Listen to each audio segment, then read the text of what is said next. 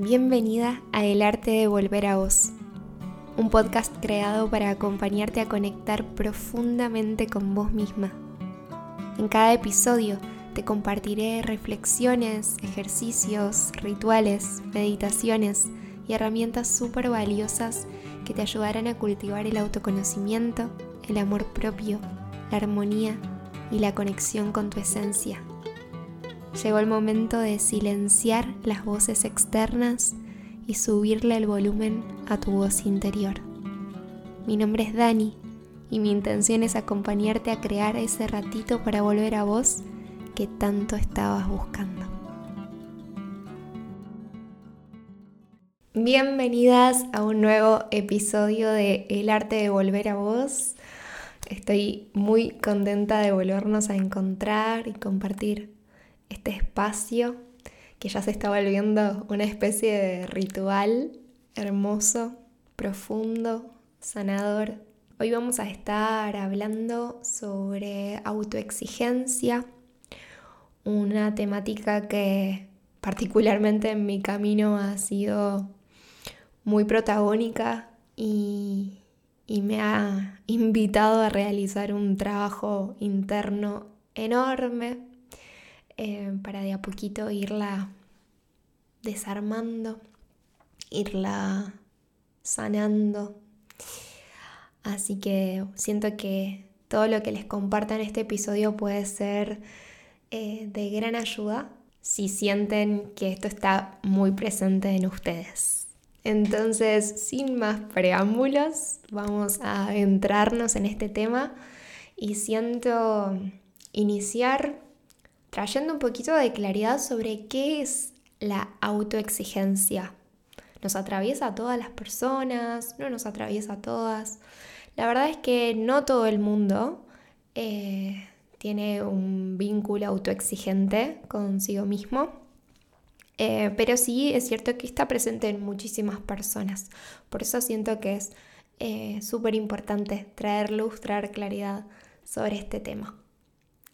La autoexigencia es el nombre de una calidad de relación que existe entre un exigente y un exigido. ¿Sí? Es un vínculo, es una relación entre dos partes. Cuando hablamos de autoexigencia, estamos hablando de dos partes internas, ¿sí? de un vínculo entre dos partes que nos componen. Y cuando hablamos de exigencia en general, em, puede ser también un vínculo con otra persona, ¿no? Tanto sentirme del lado del exigente y direccionar esa exigencia hacia los demás o sentirme en el lugar de exigida o de exigido. Puntualmente en este em, episodio vamos a estar centrándonos un poco más en la autoexigencia, ¿sí? en, en cuando esto está presente internamente. Pero la verdad es que si nos consideramos autoexigentes, si sentimos que este vínculo, esta tensión en cierto punto entre estas dos partes nos habita, es muy probable que también seamos exigentes con nuestros vínculos, por más de que nos cueste más reconocerlo a veces. Así que nada, es para que de a poquito todo esto vaya decantando, irlo observando y, y meditando en nuestra vida y en nuestro cotidiano.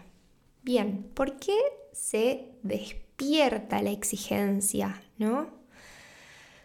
Muchas veces empezamos a desarrollar una forma de ser exigente porque caemos en la ilusión de que siendo exigentes con nosotras mismas es la forma en la que vamos a alcanzar la excelencia. Es el camino por el cual vamos a poder alcanzar todos nuestros objetivos, todas nuestras metas, ¿sí? Esto es una ilusión porque la mayoría de las veces estamos muy lejos de llegar a la excelencia a través de la autoexigencia. lo que pasa usualmente es que en el camino nos destruimos a nosotras mismas por el nivel de maltrato que, que se empieza a generar. Empezamos a ser completamente malvadas y destructivas en el camino. Pero vamos a comenzar a aclarar un poco las cualidades de estas dos partes internas y de cómo se genera este conflicto interno, esta tensión que puede ser profundamente destructiva. Por un lado, internamente habita la parte de el exigidor, ¿sí? El exigidor podemos, para poner quizás un ejemplo un poco más gráfico, más visual, que es el director de orquesta o la directora de orquesta interna. ¿sí? También podemos nombrarla como la arquitecta interior. Esta parte de nosotras es la que constantemente está teniendo ideas de hacia dónde tenemos que ir, qué objetivos nos tenemos que poner, qué metas estamos deseando alcanzar y es la que brinda las órdenes, ¿sí? Las órdenes a seguir.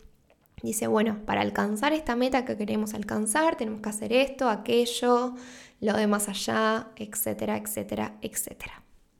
Por otro lado, internamente habita la parte exigida, ¿sí?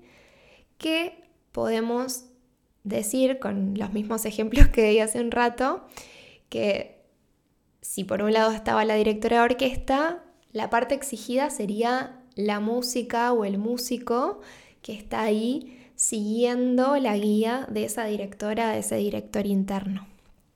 O si estamos hablando de que el exigidor es un arquitecto o una arquitecta, nuestra parte exigida vendría a ser el obrero, ¿no?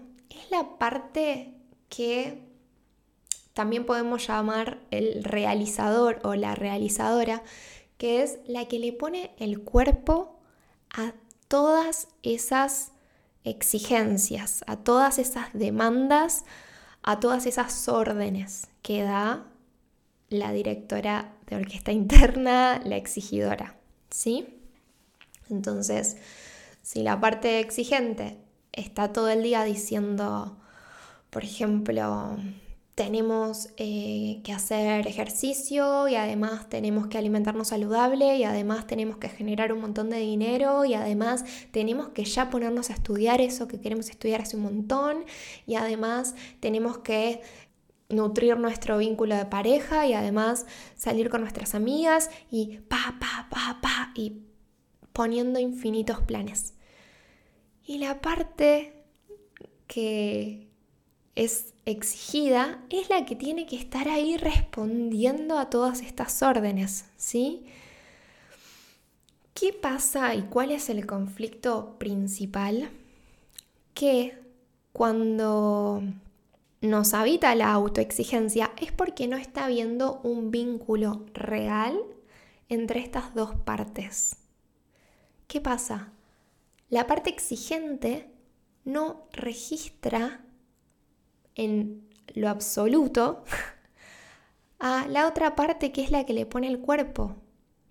Está tan enfocada en las metas, en los objetivos, en lo que quiere lograr, que deja de registrar si la otra parte interna, que es la que efectivamente hace que eso suceda, tiene energía para ponerle el cuerpo a eso, tiene ganas, está emocionalmente, energéticamente, físicamente disponible para hacerlo, para responder esas órdenes.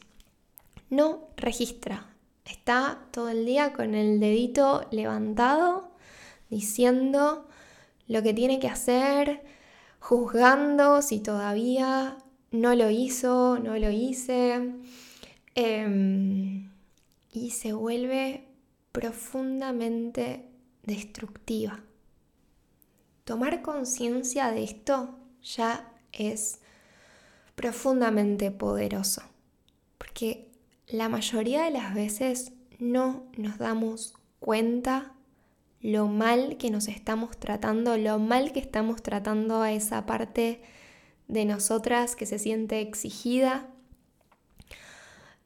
y toda la repercusión emocional que tiene ese maltrato interno, ¿sí?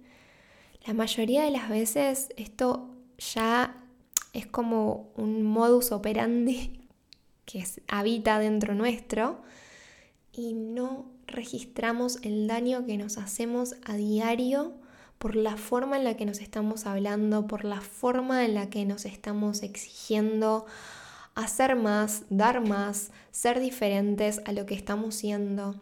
Y ya el hecho de empezar a observar de qué forma me estoy tratando, de qué forma está funcionando ese vínculo interno, puede ser muy poderoso y transformador.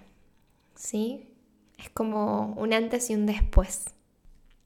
Bueno, ahora bien, habiendo aclarado un poco cómo funciona la dinámica de la autoexigencia internamente, llegamos al momento de profundizar en cómo hacer, si reconozco en mí la autoexigencia, para sanarla, ¿no? Para convertirme como, como solemos decir con mi amada hermana de la vida José Terren, que es psicóloga, facilitadora de biodanza y una mujer medicina maravillosa que ya hace muchos años que viene acompañando procesos y hablando mucho sobre la sabiduría de las emociones y entre ellas profundiza mucho en la autoexigencia.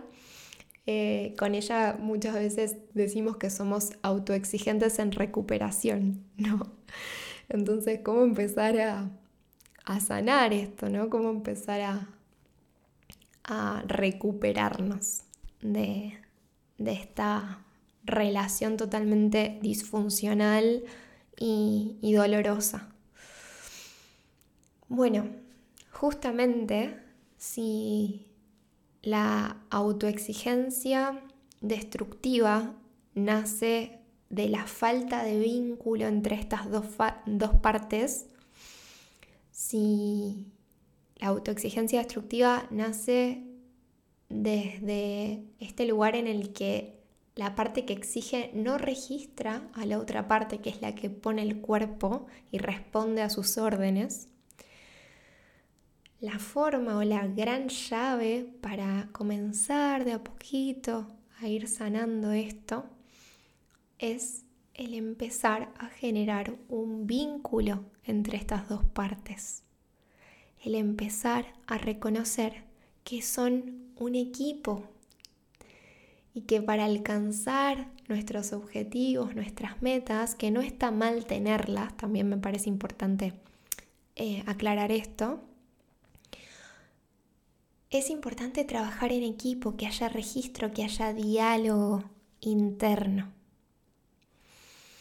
Entonces, con el tiempo, de a poquito, la parte que exige o que programa, ¿no? La programadora interna, que es una parte de nosotras que va a seguir estando, ¿sí? Esta directora de orquesta y que mm, si se empieza a generar un vínculo y una dinámica saludable, es maravillosa porque es la que trae esa visión, eh, esas nuevas ideas, esa capacidad de decir, uy, estaría buenísimo hacer esto, ponernos este objetivo, em, hacer este proyecto, ¿sí? Es re necesaria esa parte.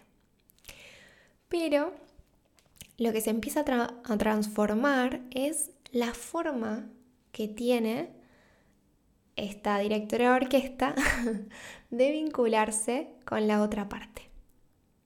Con el tiempo deja de vincularse desde un lugar de orden, ¿no? Como te doy una orden y la tenés que ejecutar y si no la ejecutás sos un desastre o sos una perdedora o sos una fracasada o lo que sea, ¿sí?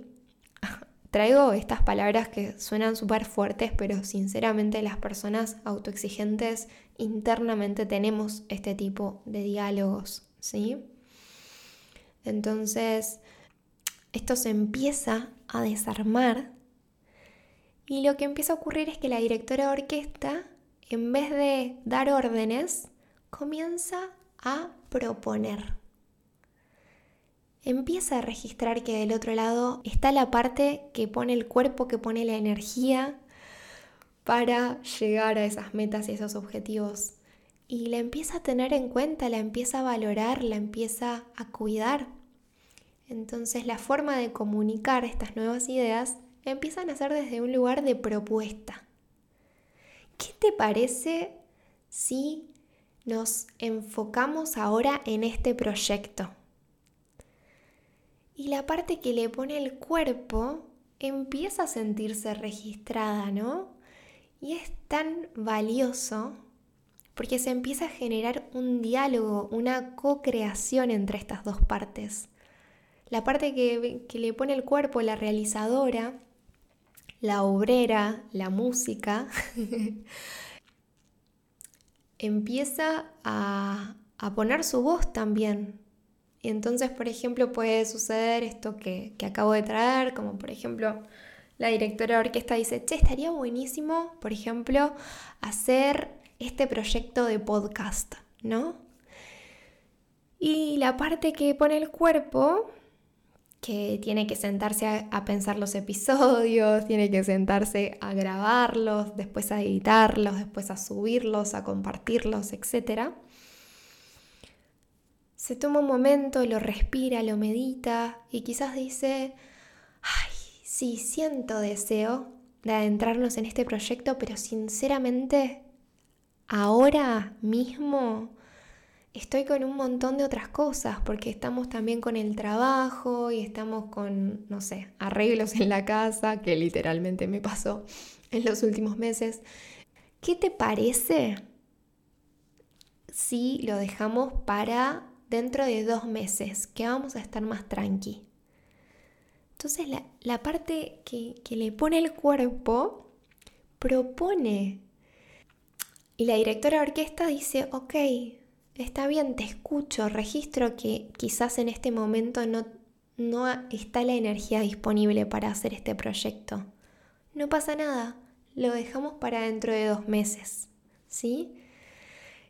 Y probablemente el resultado de mm, los objetivos que nos vamos poniendo cuando internamente hay un vínculo amoroso y, y de diálogo, va a ser muchísimo más poderoso que los objetivos que intentamos alcanzar cuando internamente hay cero diálogo y el, el trato de nuestra parte exigente es completamente hostil, destructivo, descalificador y dañino. Bien, ahora vamos a pasar, como en cada episodio, a una parte un poco más vivencial vinculada a la temática que estuvimos aperturando, que es la autoexigencia. Así que te voy a invitar a que te abras a esta propuesta que te voy a compartir. Si lo sentís, puedes pausar eh, un momentito del episodio y buscar un cuadernito y una lapicera. Quizás eso te ayude a realizar este ejercicio con más profundidad y si no, simplemente puedes realizarlo internamente. Cerrar los ojitos, respirar profundo y yo te voy a ir abriendo diferentes preguntas para que observes cómo está siendo internamente esa dinámica entre la parte exigente y la parte exigida. Entonces te invito a que respires profundo. Y te voy a invitar a que te preguntes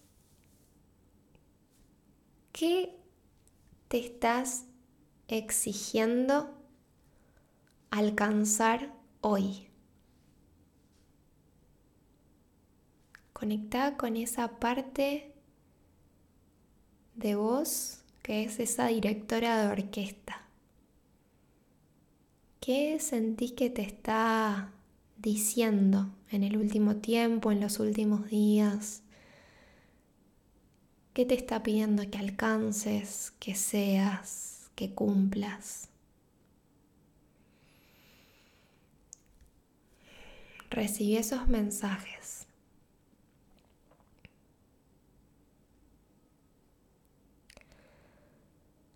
Y ahora te invito a que observes de qué forma te está hablando esa parte exigente. ¿De qué forma te está pidiendo o ordenando que lleves a cabo esas acciones, que llegues a esos objetivos? ¿Qué palabras utiliza para comunicarse?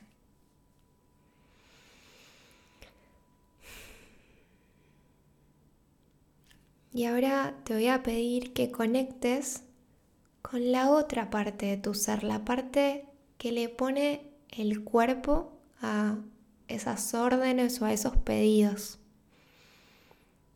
¿Cómo se siente esa parte tuya que quizás se encuentra corriendo constantemente para satisfacer a las órdenes de, de la voz exigente.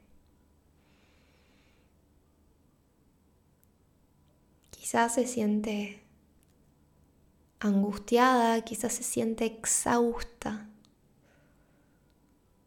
de intentar complacer todas las exigencias y sentir que nunca es suficiente, sentir que, que nunca llega.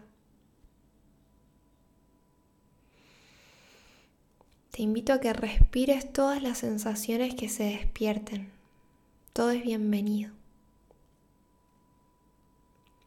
Y ahora te invito a que te preguntes si este objetivo o estos objetivos que está proponiendo la mente, va, o la parte, mejor dicho, exigente, realmente es algo que le interese a la otra parte de tu ser, ¿no? A esa que le pone el cuerpo y la energía.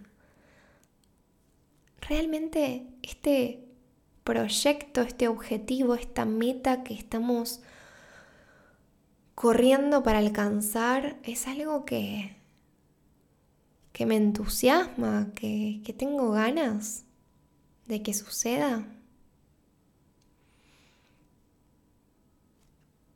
Date tiempo. Esto es súper importante porque si no hay un acuerdo interno de que a ambas partes le interesa perseguir determinada meta, determinado objetivo, entonces no tiene sentido seguir poniendo nuestra energía ahí. Todo nuestro ser tiene que estar de acuerdo, tiene que desear ir a por ello. De esto se trata vivir desde la coherencia, vivir desde la integración. Si internamente comienzo a observar que sí, que efectivamente la realizadora interna, la obrera, está entusiasmada por alcanzar esa meta, más quizás precisa de otros tiempos, de otros tratos, de otras formas para poder ir de a poquito acercándose a ese objetivo, pero sintiéndose bien en el camino y desde un lugar orgánico y saludable. Entonces ahí se puede empezar a generar ese diálogo interno.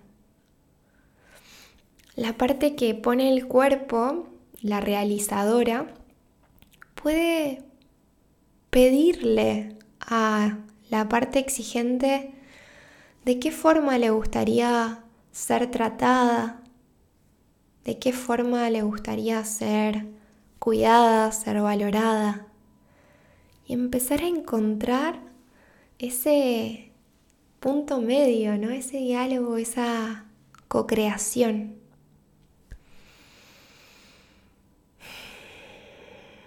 Te invito a que respires toda la información que se esté aperturando, que le des tiempo.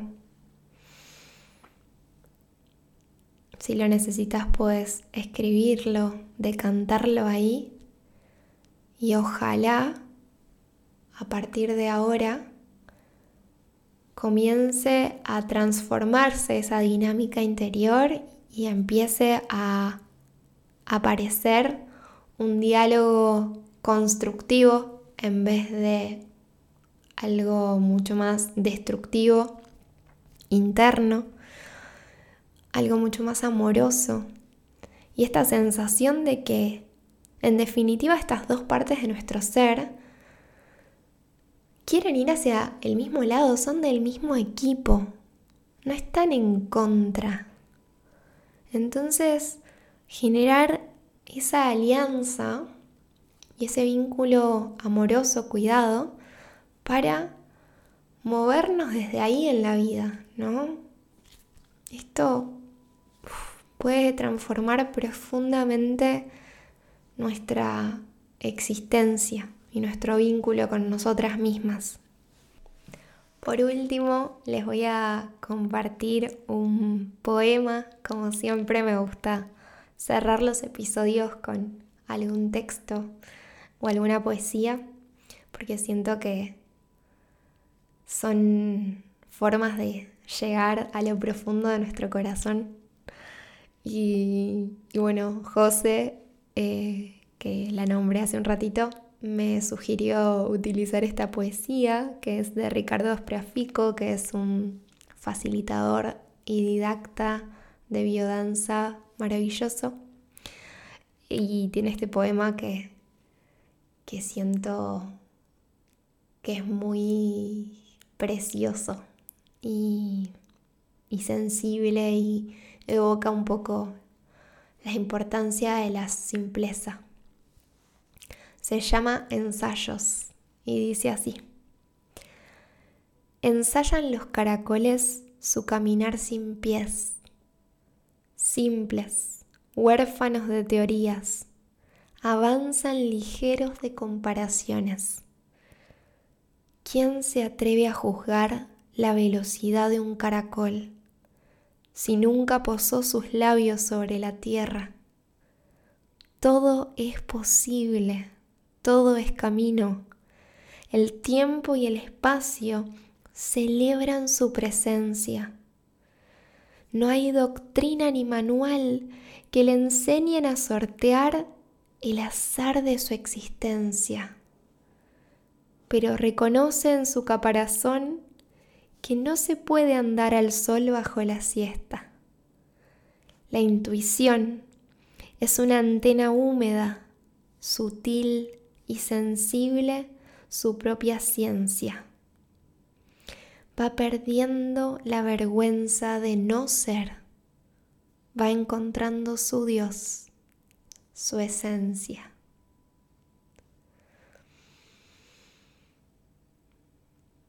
Te invito a que tomes una respiración profunda, integres lo que haya quedado resonando de esta poesía, de este episodio.